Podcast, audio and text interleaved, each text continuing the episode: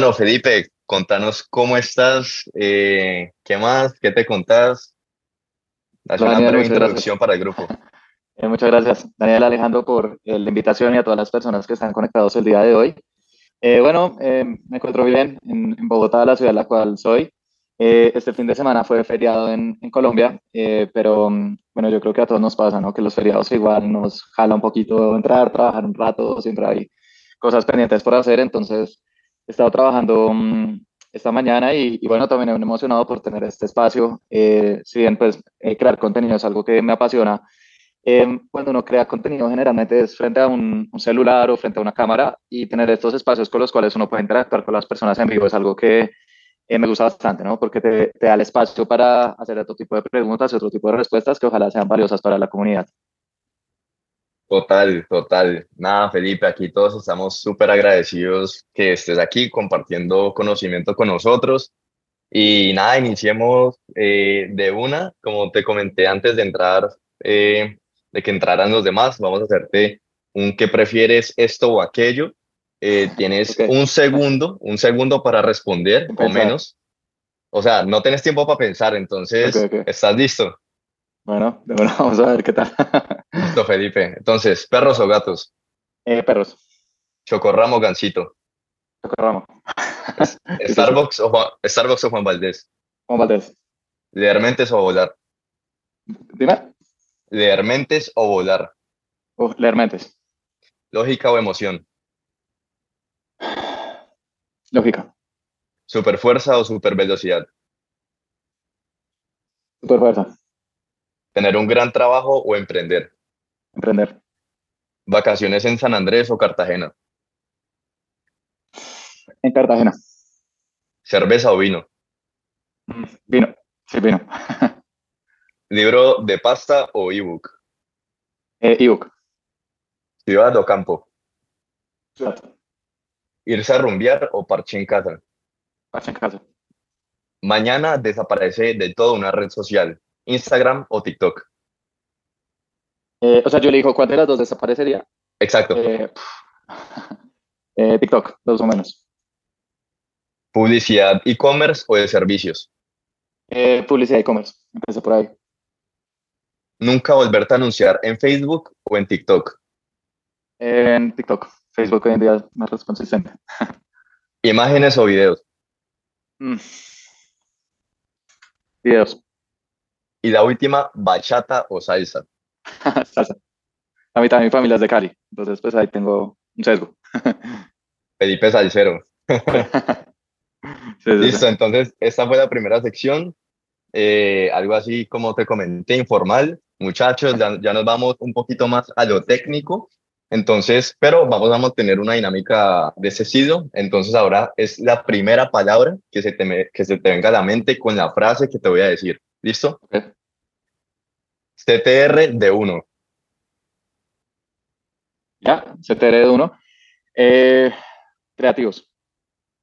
Botón de promocionar publicación. Desperdicio. Objetivo de tráfico. Desperdicio. Objetivo de conversiones. Rentabilidad. API de, conver API de conversiones. Mm, data. Más data iOS 14. Eh, punto ciego. Pagos contra entrega. Eh, más clientes. Servicio al cliente. Mm, eh, diferencial. Tinder. Tinder. oportunidad de negocio. Bogotá. Bogotá, eh, casa. Emprendedor. Constancia. Devoluciones. Inevitables. Aguardiente. Guayabo. Proveedor. Eh,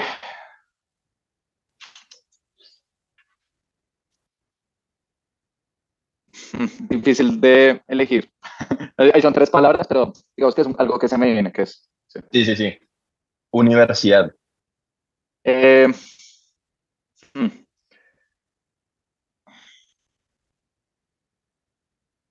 es polémico lo que decir, pero de alguna forma en administración, que estudia administración, innecesario.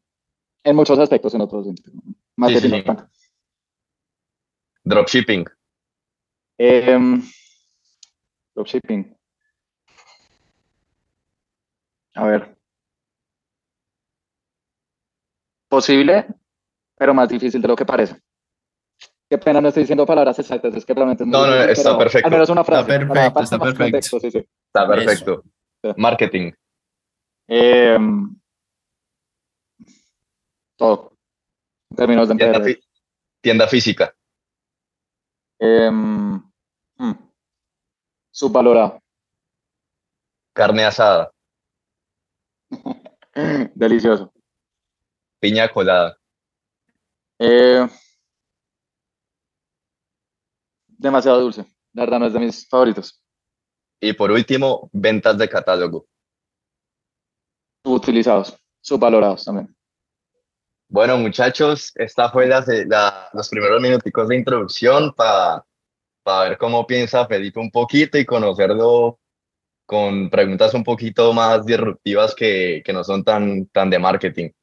Entonces, bueno, ya ahorita sí estás listo para las preguntas que dejaron para, para vos y las que todos tenemos. Sí, sí, sí, de una. Y la primera pregunta para contextualizarnos a todos, ¿quién es Felipe? O sea, dinos eh, quién eres. Da una introducción de ti. Eh, bueno, eh, es una pregunta difícil, ¿no? De quién soy, porque al final pueden ser muchas cosas al tiempo, pero nada, pues soy una persona que desde ya hace varios años es completamente apasionado por vender por internet. yo empecé con una tienda online de perfumes cuando estaba en la universidad eh, no sabía nada de marketing, estudié administración, pero me enseñaron marketing de televisión y radio, como cosas pues ya un poco eh, que, que, son de décadas pasadas, pero de temas digitales están muy quedados. Y bueno, el tema de emprender siempre me llamó la atención. Un amigo me dijo, vea, tengo un amigo de mi papá, importa proveedores desde Panamá, justo, a un muy buen precio, montemos una tienda online. Eh, ellos eh, distribuían en, varias tiendas físicas, pero no tenían una tienda online. Entonces dije de una, yo no sabía que era Shopify, no sabía que era WordPress, no sabía nada de e-commerce, ni de digital, ni de ads, ni, de nada. Entonces le pagamos a un amigo para que nos montara mm, la tienda online en WordPress y, bueno, WooCommerce, que es como la modalidad de, comercio electrónico. Y pues yo también entré a subirla, a, a, montar todos los productos, eran más de 400. Entonces, bueno, nos devoramos como cuatro o cinco meses haciendo fotos, descripciones, montando todo. Y cuando por fin estuvo al aire, la página no vendió nada el primer día. Y de hecho el primer mes tampoco vendimos nada porque nadie nos conocía. Y ahí pues yo aprendí algo muy importante, y es que no basta con tener una página web bonita, sino que también tienes que enviar tráfico, tienes que hacer que las personas visiten tu eh, página web. Yo hacía la analogía como si tuviéramos un local en un centro comercial, pero mejor dicho, en el último piso, en la última esquina que nadie va y nadie sabe que existe. Entonces pues tienes que empezarlos a llamar. Y bueno, vi algunos videos de YouTube, esto fue el año 2014, realmente estaba apenas empezando todo, todo este tema. Entonces, bueno, vi algunos videos de YouTube, le pregunté a algunas personas y empecé a usar el botón de promocionar publicación. Y mm, recuerdo que lo primero que invertí fueron como 30 mil pesos, creo, que era como uno o dos almuerzos que tenía para la universidad. Y dije, no, no, voy a meterlos acá, ya arrancamos. Y mm, con esos 30 mil pesos no vendí nada. Tuvimos como, eso sí, como 800 likes, un montón de comentarios, mensajes, pero nada de ventas. Entonces yo dije, bueno, no vendí nada, pero llevo movimiento. Ya pasó algo, porque antes cada post tenía un like. Entonces dije, bueno, ya sucedió, ya está, está habiendo más visibilidad.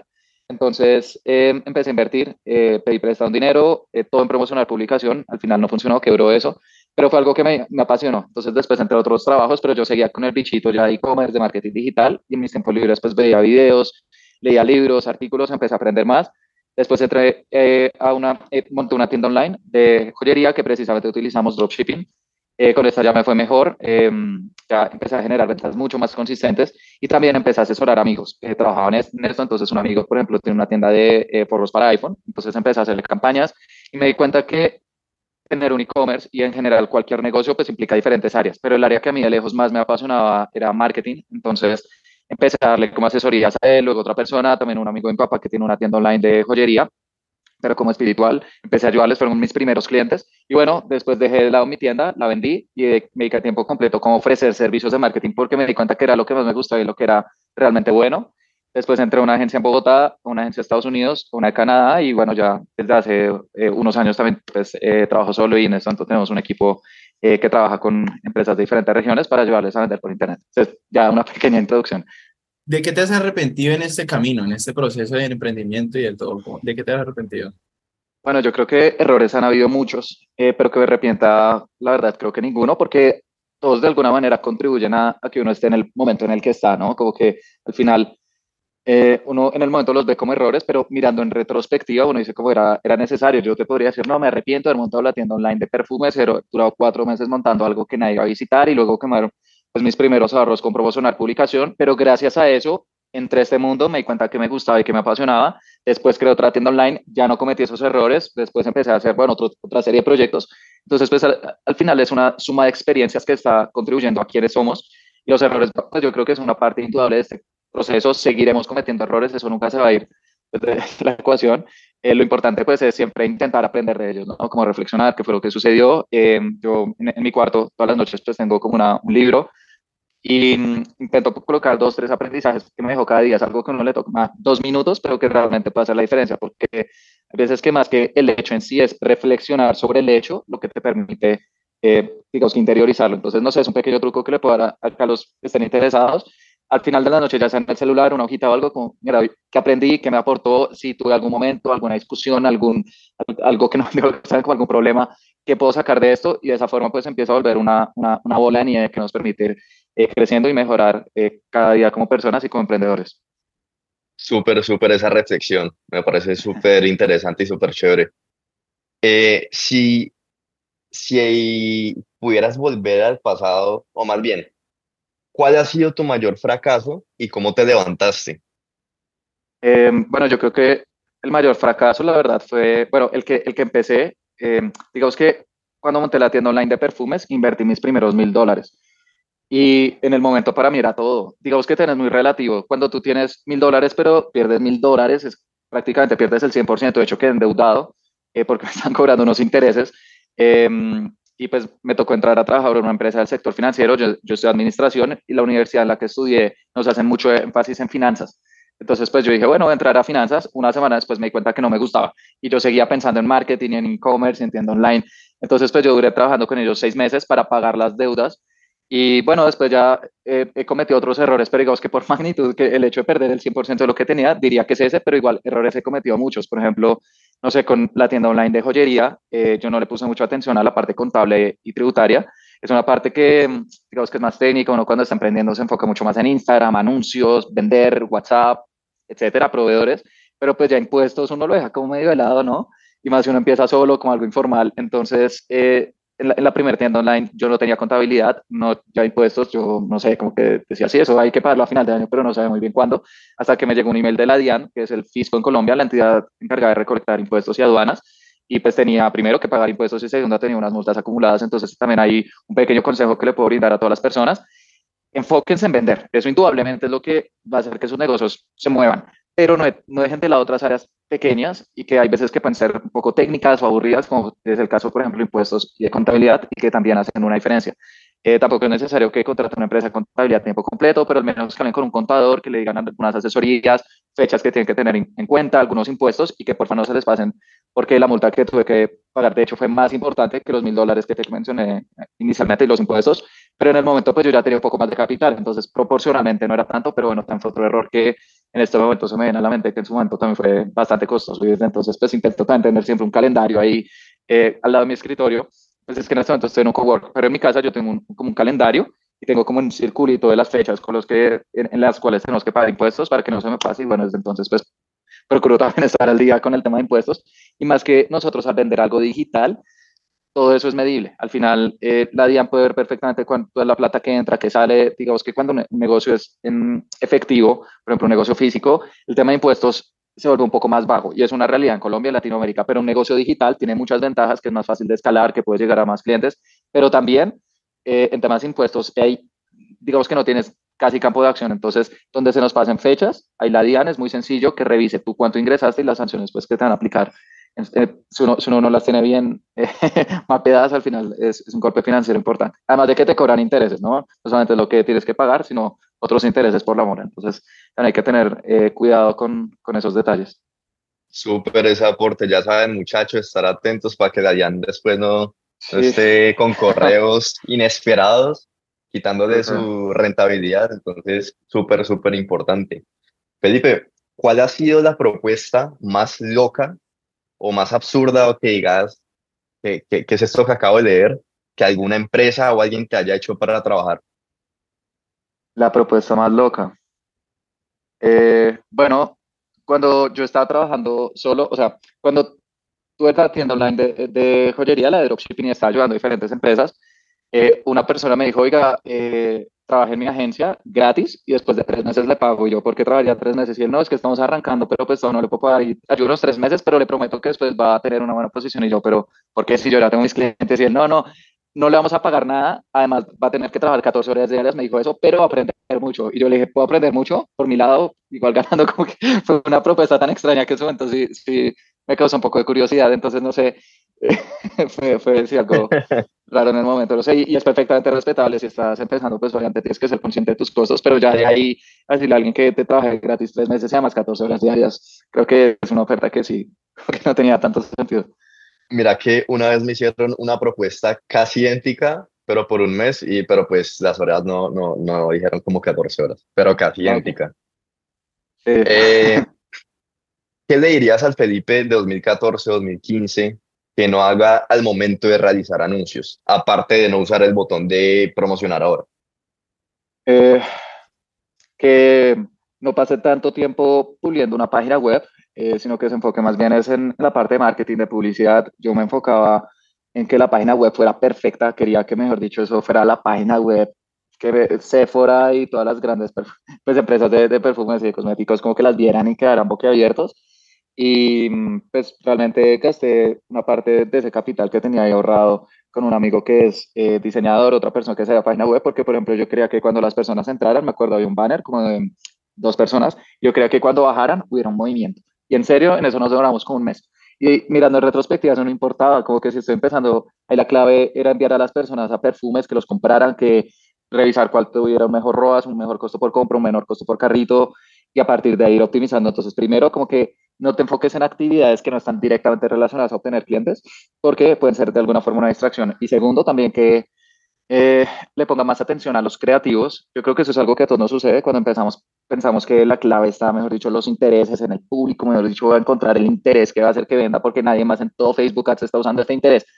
Pero pues hoy en día, en, su momento, digamos que la segmentación ha importado, hoy en día sigue importando, pero cada vez el algoritmo es más inteligente y, por ejemplo, cuando yo empecé realmente yo me enfocaba mucho en la parte técnica y la campaña. Cuando yo ya estaba metido más en como Business Facebook y Ads Manager, yo, mejor dicho, no, que la campaña y públicos y estrategias de Puja, como toda la parte técnica, pero mis anuncios realmente eran una foto de un frasco de perfume en una pared blanca. Entonces, pues yo hacía un montón de cambios y, y le daba rostro, yo, pero ¿por qué?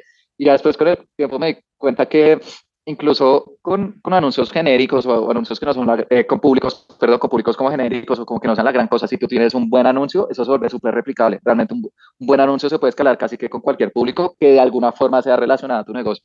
Entonces es como darle la vuelta al asunto y es como, claro, la parte técnica está bien, hay que saber usar la plataforma, pero de lejos, pues lo más importante, en el 2014, en el 2023 y en el 2100 va a ser pues el anuncio, la imagen, el video, el copy que le muestras a las personas y fue algo que yo me demoré en aprender pero cuando encontré la importancia, pues ya me puse a leer de copywriting, me puse a leer de psicología, aprender un poco más de estos temas y pues cada vez ir puliendo más mis anuncios. Y los públicos que antes no eran rentables con buenos anuncios, sí lo terminaron siendo. Brutal ese punto. Sí, porque muchos, especialmente cuando están iniciando, eh, nos ha pasado de pronto a Dejo y a mí que nos dicen con qué interés puedo hacer esto, cómo me puedo meter en esta parte tan técnica y lo que estás diciendo es súper, súper clave. Eh, y me pareció re interesante lo que dijiste, que independientemente de los intereses, pues siempre y cuando tenga que ver con lo que estés anunciando, o sea, se va a vender si el creativo es, es de calidad. Entonces, dan muchachos para que tomen nota, súper, súper valioso.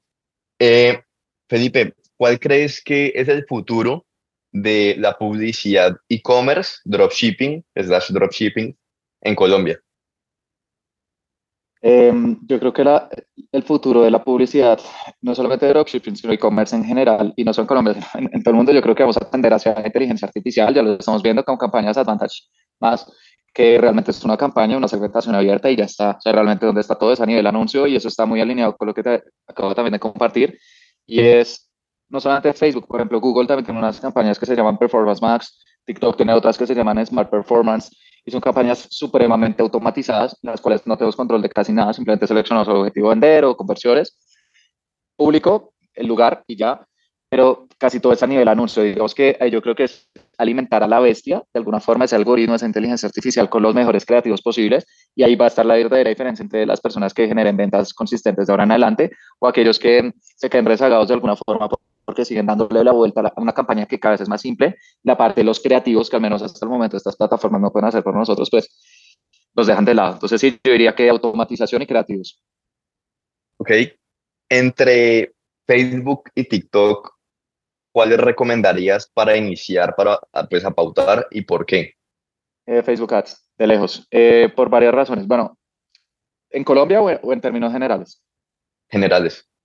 Bueno, eh, primero, presupuesto. Si uno está empezando el presupuesto, obviamente es una variable que hay que tener en cuenta. En Facebook Ads en Google Ads puedes hacer pruebas desde un dólar al día. En TikTok puedes hacer pruebas desde 20 dólares al día si usas el presupuesto a nivel grupo de anuncios o 50 dólares al día si es a nivel campaña. Entonces eso de por sí ya es una barrera aunque por ejemplo en México el presupuesto mínimo es 10 dólares, pero ya digamos que te va dar un poco de manos, puedes hacer menos pruebas entre menos pruebas hagamos, menos vamos a aprender y va a ser más difícil encontrar los anuncios y los públicos ganadores. Entonces, primero eso, presupuesto y capacidad de testeo. Segundo, consistencia del algoritmo y de hecho para mí este es el más importante de todos.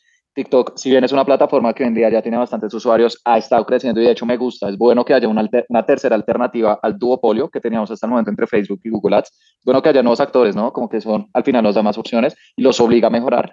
Eh, TikTok aún es una plataforma que es muy inconsistente. Uno puede tener una campaña que va muy bien y de un momento a otro las ventas se caen y toca agregar nuevos anuncios. Digamos que es la plataforma que es más desgastante en términos creativos. Yo tengo clientes que tienen, con los cuales tengo anuncios que se tomaron hace dos años pero que se pausan y luego se volver a aprender y funcionan bien. En TikTok casi que toca estar lanzando creativos nuevos cada semana o cada dos semanas. Entonces, esa es otra desventaja y es que necesitas un flujo de creativos muy importante. Y la tercera desventaja tiene que ver con la plataforma en sí, y es que TikTok, si uno la analiza, no está hecha para generar conversiones en el corto plazo. Cuando uno está navegando en TikTok, los llamados a la acción están abajo, son súper transparentes. Digamos que no es claro, uno donde tiene que darle clic, patrocinado, mejor dicho, es una cosa súper chiquita, a diferencia de Facebook e Instagram, que uno sigue un botón mucho más grande. Entonces, por eso es normal que en TikTok, por ejemplo, el CTR sea más bajo que Facebook e Instagram. Digamos que puede haber una parte de creativos y de públicos, pero yo creo que también otra parte de la plataforma y es que las personas tienen un rango de atención mucho más bajo, van cada uno o dos segundos cambiando de TikTok y además los llamados eh, a, la acción no son tan, eh, tan claros. Cuando es TikTok una plataforma muy poderosa, cuando deseas diversificar tráfico, si ya estás bien en Facebook Ads, y por ejemplo quieres diversificar en TikTok, me parece que tiene todo el sentido del mundo y también con empresas en las que invierten en branding. Porque marketing, digamos que tenemos dos ramas. Está marketing de respuesta directa, entonces todo lo que es conversiones, ROAS, costo por compra, dale clic acá, ventas.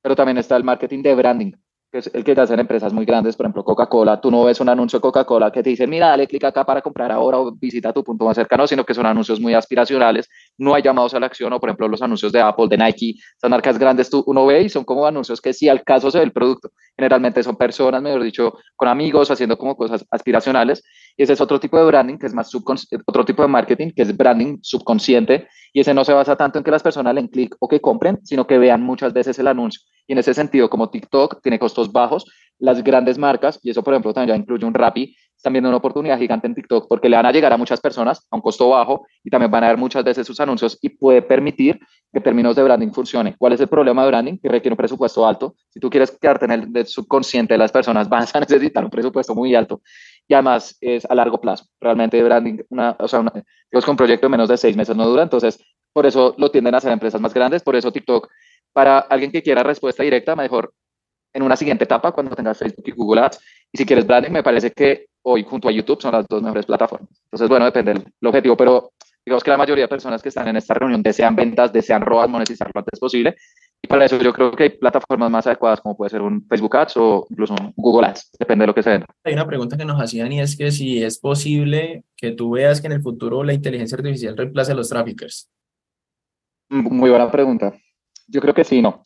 Porque los traffickers creo que tenemos dos grandes áreas. La primera es media buying, que es crear campañas, manejar campañas, analizar métricas, toda la parte técnica. Pero la segunda parte importantísima de un trafficker es la parte creativa. Los anuncios, los copies, las imágenes, los videos, los guiones, las ediciones de los anuncios, replicar, o sea, digamos que tú pensar muy bien desde la parte del creativo, cómo obtener mejores resultados. Entonces, también conocer diferentes ganchos que puedes usar ahí los primeros segundos de un video, cómo comunicar el problema, la solución, llamados a la acción, testimonios, toda esa parte de marketing como de fundamentos. Yo creo que la parte de Media siendo sinceros, es muy automatizable.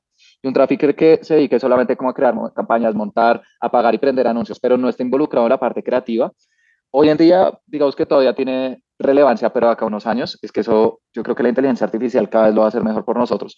Pero esa parte creativa, ya de conocer el negocio, hablar con los clientes, hablar con las empresas, identificar qué es lo que nos está diciendo la competencia, hacer unas buenas imágenes, videos, eh, darle feedback, por ejemplo, cuando te manden imágenes o videos, decirle, listo, acá agreguemos esto, cambiemos esto, como esa, toda esa parte del anuncio, incluye texto, imagen o video, esa parte sí va a estar más difícil de eh, automatizar. Hoy en día hay plataformas como Midjourney o Stable Diffusion que utilizan inteligencia artificial para ser creativos, pero igual pues no deja de ser algo un poco genérico. Ya alguien que salga en cámara diciendo, vean, me llegó este producto y la caja, pues hasta ya, al menos en el futuro corto y mediano, no van a poder llegar. Entonces, yo creo que sí, los traffickers eh, vamos a tener, y pues ahí obviamente me incluyo, que mm, evolucionar de la parte de media buying a la parte mucho más de, creativa. Y por eso hoy en día se está hablando de un cargo que creo que es el futuro de los traffickers, que es una estratega creativa. Alguien que sabe ads, sabe media buying, pero que está mucho más pendiente de los anuncios con los cuales se van a alimentar estas campañas.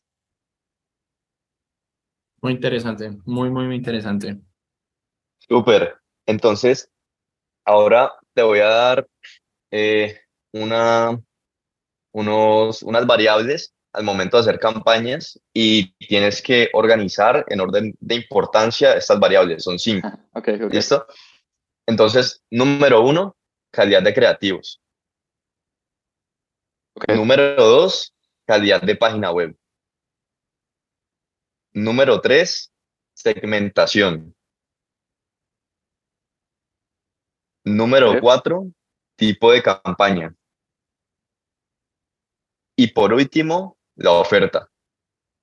En orden, ¿cómo, o sea, cuál pondrías número uno, número dos, en, según Felipe Vergara, qué es lo más importante hasta lo que realmente eh, no es que no deje de ser importante, sino que dentro de todo es, dentro de todo esto, pues tiene la menor relevancia. Primero, eh, colocaría campaña. Em, si bien estamos hablando que los fundamentos de marketing pues son, son, son el futuro, están partiendo de la base que uno está usando una, una, plataforma con inteligencia artificial como es Facebook Ads. Si le dices que lo que quieres hacer no está alineado con tus objetivos de negocio, ya nada del resto importa. Es, tú puedes tener la mejor página web, un muy buen producto, muy buen creativo, pero si seleccionas campañas de reconocimiento, que es un ROAS positivo va a ser muy difícil. Entonces yo creo que al final el objetivo de campaña, al ser el primero en la jerarquía, va a determinar en, una gran medida el impacto de, que vayas a obtener con tus anuncios. ¿Qué sucede? Que hoy en día pues seleccionar el objetivo es muy sencillo, o sea, es ventas, ya. Digamos que es tan sencillo de, de, chequear que muchas veces no se habla al respecto, pero si el objetivo de campaña está mal, pues ya se puede casi que asegurar que el resto de la campaña está mal. Entonces, por eso lo colocó de primero. Eh, es el más simple, pero pues, usando una campaña de publicidad en Facebook Ads va a ser el más importante. El segundo, oferta. Ahí sí, eh, puede que tú tengas malos creativos, mala página web, tengas mala segmentación, pero es que si lo que tú vendes es una solución que nadie más tiene, mejor dicho, tienes un producto o servicio que la rompe, vas a generar ventas. Y también he visto casos, por ejemplo, en este momento estamos trabajando con una empresa que vende en Europa, especialmente en Europa del Este, y ellos son de Bulgaria, pero venden en Bulgaria, Polonia, Grecia, eh, Eslovenia, bueno, países de Europa del Este. Y, y, lo que hacían era colocar una foto del producto, o sea, ni siquiera una modelo, era como un vestido, y el copy era en búlgaro, y lo mostraron en otros países y nosotros, pero la gente habla búlgaro y ellos no, es que Facebook no lo traduce automáticamente y nosotros no. O sea, ellos incluso tenían copy en un idioma que la gente no iba a leer. En Bulgaria sí, pero por ejemplo alguien en Polonia veía un copy en búlgaro y ellos pensaban que Facebook automáticamente iba a colocar como el copy en cada idioma.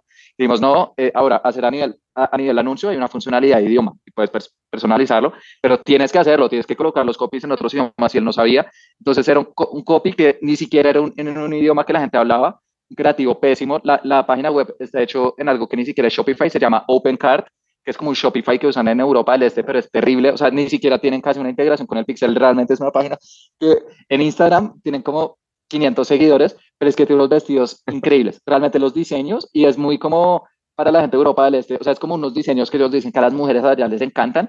Eso sí, seleccionaban campañas de ventas, pero ya tenían un ROAS como de 8. Y ahí es como cuando uno dice como, wow, como que interesante ver si el marketing es importante, al final marketing es una forma de amplificar lo que tú ya tienes. Y si lo que tienes es bueno, puede que incluso sin saber mucho de marketing vas a generar ventas. Ahora nosotros pues ya estamos trabajando con influenciadores de estos países, les enviamos productos, les enviamos los guiones, ahí sí pusimos copies en cada idioma y Rodas también ha tenido un, un, crecimiento importante, pero ellos antes de trabajar con nosotros eran rentables. Entonces uno se da cuenta de que al final lo más importante es, es el producto o servicio, no es el corazón de cualquier campaña de marketing y por eso lo coloco en segundo lugar. Entonces, primero campaña, segundo oferta. Tercero, colocaría mm, calidad de los creativos, eh, porque va a hacer que las personas abandonen Facebook e Instagram. puedes tener una muy buena página web, pero si tus creativos son malos, tu CTR va a ser bajo y pocas personas te visitan. Entonces ahí pondría buenos creativos, cuarto página web, claro, para convertirlos y por último segmentación. Hoy en día incluso con segmentación abierta eh, hay casos en los cuales se puede vender bastante. Listo, muchachos, ahí ya tomaron nota de, de esa estructura, súper, súper importante a tener en cuenta. Y ya entrando un poquito más en, en profundidad, ¿cómo alguien que está iniciando en este tema de e-commerce, dropshipping, se podría diferenciar al momento de hacer anuncios en, el creativo, en la campaña, desde tu punto de vista, ¿cómo, ¿de qué manera es algo muy, o sea, se, puede volver una campaña muy, muy diferente a todo lo que se hace, porque digamos en esto de dropshipping muchos lo que hacen es coger el video del de, library, library Facebook, lo descargan y lo pautan ellos. Entonces, ¿de qué forma se pueden diferenciar? Eh, bueno, lo primero es la oferta. Eh, dropshipping tiene una ventaja importante, ¿no? Y es que no está el tema de inventario, eh, pero, a ver, también es posible que otras personas consigan productos similares al mío. Entonces, no sé, si ustedes se pueden levantar algún proveedor que hace dropshipping que tiene productos interesantes y que no está, por ejemplo, en AliExpress o en estas plataformas de dropshipping, pues ya de entrada les va a un diferenciar porque va a hacer que otras personas no lo puedan conseguir. Y, por ejemplo, creo que en Colombia, en Envigado, hay un montón de, de, proveedores que son vieja escuela, que surten a, negocios locales. Y yo tengo una amiga que justo es de Medellín, aunque bueno, bien en Sabaneta y en las afueras, y ella consiguió un proveedor por Envigado, ella se puso a tocar puertas que surtía una, a, a, tiendas físicas, le dijo, mira, tengo una tienda online, tal, me puedes enviar ahí pues por, eh, pedido y es también personas en, Colombia, dijo, listo, de una. Y ya tiene productos que la verdad se súper bien, son súper bonitos y que no están en ninguna de estas plataformas. Entonces, claro, hay, hay plataformas de, de dropshipping, de proveedores, además ustedes pueden ver las calificaciones, tienen buenos precios, están acostumbrados, facilita todo, se integra ya con Shopify bien, pero si ustedes pueden ir como por esa otra ruta y de pronto buscar proveedores por su cuenta, también funciona, pero eso sí tienen que también tener una comunicación constante. Entonces, bueno, una, la, más evidente, la oferta, conseguir ofertas diferentes a las del mercado, pero también podría ser desde el punto de vista de los creativos, un error común que se comete en dropshipping es que se usan los mismos creativos de los proveedores, que cuando se está empezando está perfecto, porque es que tú, si aún no sabes que un producto funciona, no puedes pedirlo aún. ¿Qué tal que no funcione? No decir, no, voy a hacer dropshipping de estos productos, uno hace todos los pedidos, fotos, tal, y no funciona. Entonces está bien arrancando de pronto a los creativos de los proveedores, al menos que sean creativos decentes. Pero cuando ya detecten que un producto se está moviendo bien, tiene un ROAS superior al resto, un costo por compra más bajo, creo que tiene sentido pedir algunas unidades para ustedes ahí sí ya hacer como un, un, un photoshoot eh, con su equipo y no es necesario ni siquiera que tengan cámaras profesionales. Realmente hoy con el celular uno puede tomar muy buenos creativos y eso va a ayudar a que las personas pues ya lo perciban diferente a la mayoría de anunciantes de, de dropshipping que ven. Entonces, segundo, pues creativos. Y tercero, yo creo que también una parte importante la comunidad en, en dropshipping no se le pone mucho cuidado a, a, la parte de crear una comunidad en Instagram, en Facebook, contenido orgánico, estar subiendo historias. Y eso también impacta porque al final las personas a ver si el producto es muy bueno al creativo, le dan clic y van y compran. Pero hay otras personas que son más escépticas, les gusta darle clic al perfil de Instagram, revisar y si es una página que no publica desde el 2021, pues, eh, y yo creo que todos podemos estar de acuerdo, uno no va a sentir tan como quizás comprando. Entonces ahí también elijan un nicho, eh, aunque bueno, también hay gente que tiene tiendas generales de, de, dropshipping, pero a mí personalmente me gusta más de un nicho, ¿no? Hace que todo sea más sencillo, englobarlo dentro de una misma categoría a la que vendes. Entonces, si estás trabajando con una tienda de nicho, también publica contenido en respecto que sea algo que te apasione para que las personas también vean como una comunidad que yo creo que más del 90% de dropshipper, dropshippers no hace. Entonces, tercero, comunidad y cuarta, mm, podría ser página web, algo que, y, ahí me incluyo, por ejemplo, yo no soy diseñador y cuando yo empecé también en mi tienda online, yo quería que tuviera todos los trucos de conversión. Entonces tenía contadores de tiempo y tenía reviews de AliExpress y además tenía ese pop-up que sale que alguien está viendo tu producto y además tenía otra cosa que decía que cada tres unidades y además todos tenían colores diferentes. Y yo decía, no, esto está súper optimizado para ventas. Pero hay también que tener en cuenta y algo de la sobrecarga visual. Eh, eh, es normal pues que las personas si ya ven demasiadas cosas como que se, se abrumen y que ojalá todo sea parte como de los mismos colores, no sé, incluso un Canva, yo amo Canva, eh, pueden crear algo que en Canva se llama un kit de marca y es como que ustedes guardan cuáles son los colores de su marca y las tipografías para que, por ejemplo, los anuncios, si ustedes tienen rojo, verde y amarillo, los anuncios tengan rojo, verde y amarillo. La página web también como que esa parte de congruencia visual, siento que cuando uno está arrancando no le pone tanta atención, está perfecto, a menos de que no tenga un trasfondo de diseño, pero que se impacta. Se impacta especialmente desde un punto de vista subconsciente para que las personas sientan que es como el mismo negocio. Si yo un anuncio rojo, verde, amarillo, yo a la página y es morada, es como, esto es el mismo negocio, entonces también como que póngale cuidado un poquito a esa parte de diseño. Eh, Canva, también hay muchos tutoriales en, en, YouTube, hay, hay, páginas que explican cómo hacer páginas que sean como bonitas, optimizadas, y ahí también pues van a hacer que su negocio sea más confiable, ¿no? Y, y que por lo tanto puedan vender más. Y súper importante eso, la verdad, súper importante. Normalmente aquí en este medio del e-commerce habla mucho de escalados agresivos, todo lo que tiene que ver con BitCap, CostCap. ¿Tú qué opinas con respecto a esas estrategias? Porque normalmente en tu curso, nosotros que tenemos tu curso, no hablas mucho con respecto a eso. ¿Qué opinas sobre esas estrategias de puja? las, las pujas manuales las pueden probar, eh, pero siento que para escalar eh, van en contravía lo que quiere el sistema. O sea, las pujas manuales, ¿por qué fueron hechas? Para decir la meta, el costo por compra o el ROAS objetivo que queremos. Y ellos precisamente lo recomiendan, mira, si tú, así a ti no te interesa generar muchas conversiones y muchas ventas, pero no te quieres salir de cierto costo por compra, utiliza esas pujas manuales. Y por eso, no sé, uno puede tener un presupuesto diario de 100 mil pesos y con pujas manuales vas a gastar 10 mil o 20 mil. Digamos que tú de por sí, desde la configuración de la campaña, los estás atando de manos para decirles, mira, no quiero que me gasten los 100 mil pesos, quiero que me, o sea, estás priorizando rentabilidad sobre mm, volumen. Pero cuando tú quieres escalar, ¿qué quieres? Es volumen. Por eso, entonces, usar una estrategia de puja automática para darle campo de acción. Ahí tú no te quieres limitar a eso, sino que quieres seguir obteniendo pedidos. Y en ese sentido, creo que utilizar la puja de volumen más bajo, eh, eh, volumen más alto o mayor valor, sí, sí, que la, la puja automática, el, ahí sí el algoritmo que tenga la capacidad de gastar, pero ¿qué pasa? Uno dice, no, no me quiero salir de mi costo por compra porque me da la cabeza, entonces ¿dónde va a estar la clave? En hacer pruebas. Incluso en la fase de testeo yo también recomiendo pujas manuales, porque es que cuando uno no puede gastar, no puede aprender, y si uno no puede aprender, no puede mejorar. Ese me parece que es un problema fundamental de las pujas manuales, en las cuales pues uno está muy limitado. También hay pequeños trucos, uno decir, no, entonces coloca que inviertes al día 10 millones eh, y, para gastar así ya 100 mil, pero todos esos trucos me parece que de alguna forma limitan el potencial que tiene la plataforma y, mm, se pueden testear. Esa es una ventaja de esta industria, no hay nada que esté escrito en piedra. Yo de vez en cuando utilizo cosas, pujas manuales, pero es cuando un cliente me dice, mira, Felipe, vamos a lanzar esta colección y no nos podemos pasar de un costo por compra de 10 mil pesos, pero por nada del mundo. Entonces uno la coloca ahí y ya sabe que no va a gastar todo el presupuesto. Es una campaña que va a estar invirtiendo menos de lo que uno le colocó, pero sabiendo que es rentable. Pero si tu objetivo es más bien escalar ventas, obtener volumen,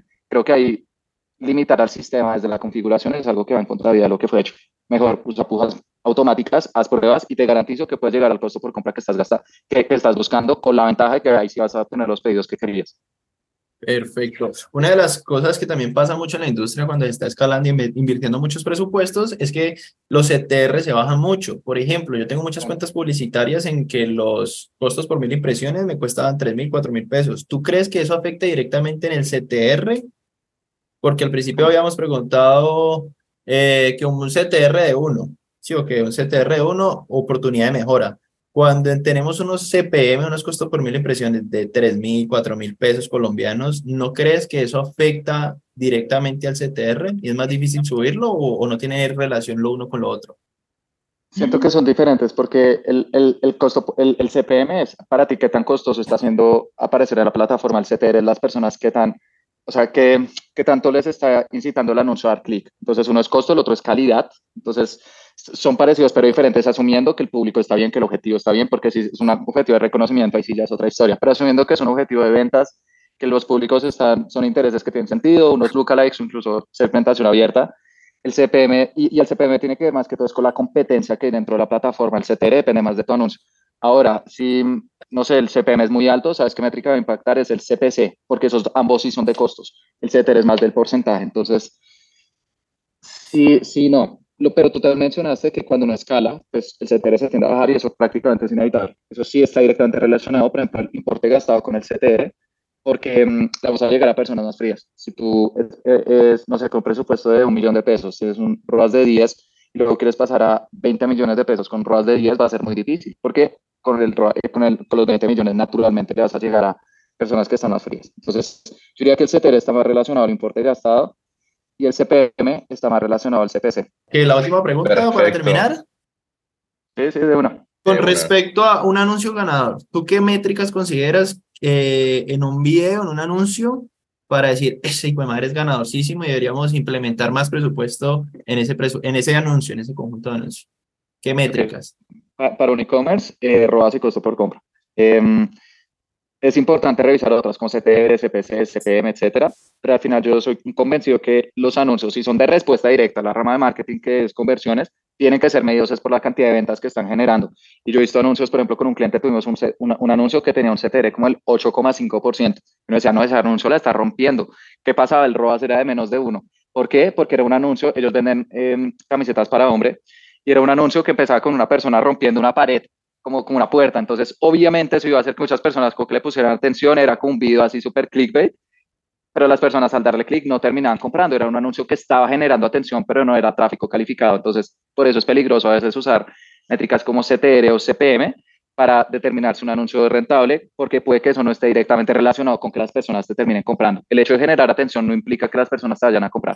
Entonces, creo que debería ser ROAS y costo por compra, pero hay otras métricas que nos pueden ayudar. Entonces, en el CTR, CPC, con puntualmente un anuncio de video, hay dos métricas que me gustan bastante y es una métrica personalizada que se llama captura de video y es reproducciones de tres segundos de video impresiones. Demuestra qué cantidad de personas están viendo mm, los primeros tres segundos de tu vida.